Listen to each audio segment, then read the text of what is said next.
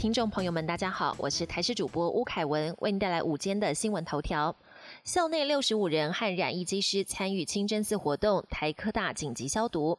华航印尼籍机师确诊新冠肺炎，由于他曾经去过台北清真寺，台湾大专校院中拥有最多印尼籍学生的台科大调查后发现，校内有六十五名师生曾与机师参与同一场活动，校方赶紧将师生们安排在同一区宿舍，并由专人送清真餐饮，加强版的自主健康管理到四月三十号。这段期间，学生改线。上上课，校方也趁周末期间进行全校大消毒。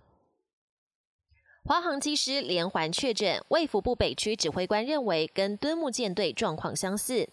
华航机师染疫案疫情再扩大，六天已经有七名机师确诊，目前感染源还有待厘清。指挥官陈时中强调，华航事件不算不逃翻版。卫福部北区指挥官黄玉成则认为，整起华航事件有明确的感染链，只差最初的感染源头还要再追查。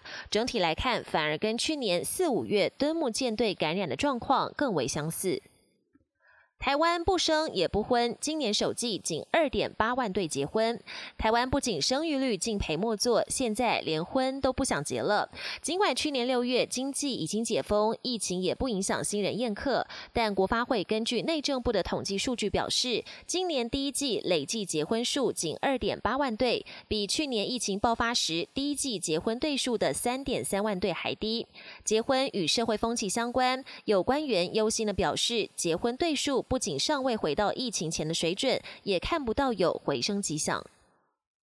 国际焦点：接种辉瑞疫苗，南韩传两个案死亡追关联性。南韩接种新冠疫苗又传出严重不良反应，甚至还有民众在接种后死亡。南韩当局表示，二十五号新增两起个案接种后死亡，两人都是接种辉瑞疫苗，但死因跟疫苗的关联性还有待厘清。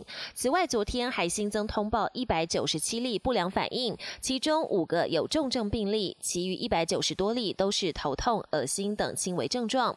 目前，南韩累计接种人数为两百三十六万五千多人，累计不良反应达到一万三千五百多件，比率为百分之零点五七。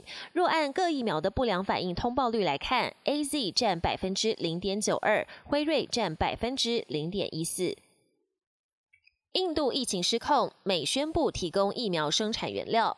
印度二波疫情失控，确诊跟病逝人数屡创新高，医疗体系崩溃，医疗资源极度匮乏。英国伸出援手，运送相关的医疗设备给印度。欧盟也正准备为印度提供援助。美国白宫也表示，美国将立刻提供生产疫苗所需的原料，还有医疗设备及防护装备给印度。印尼失联前舰寻获断成三节，五十三名官兵罹难。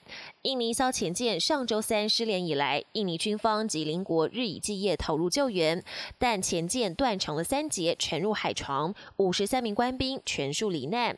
印尼军方昨天公布最新的救援画面，前舰残骸以及漂在海中的救生衣，破裂的救生衣也被打捞上岸。